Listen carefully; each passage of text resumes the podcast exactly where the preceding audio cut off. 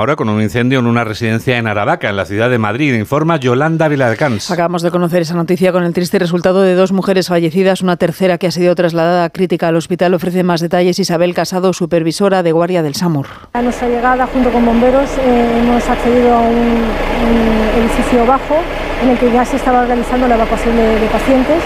Globalmente se trataba de una residencia de 39 residentes eh, el balance global de víctimas ha sido dos fallecidas, dos mujeres fallecidas,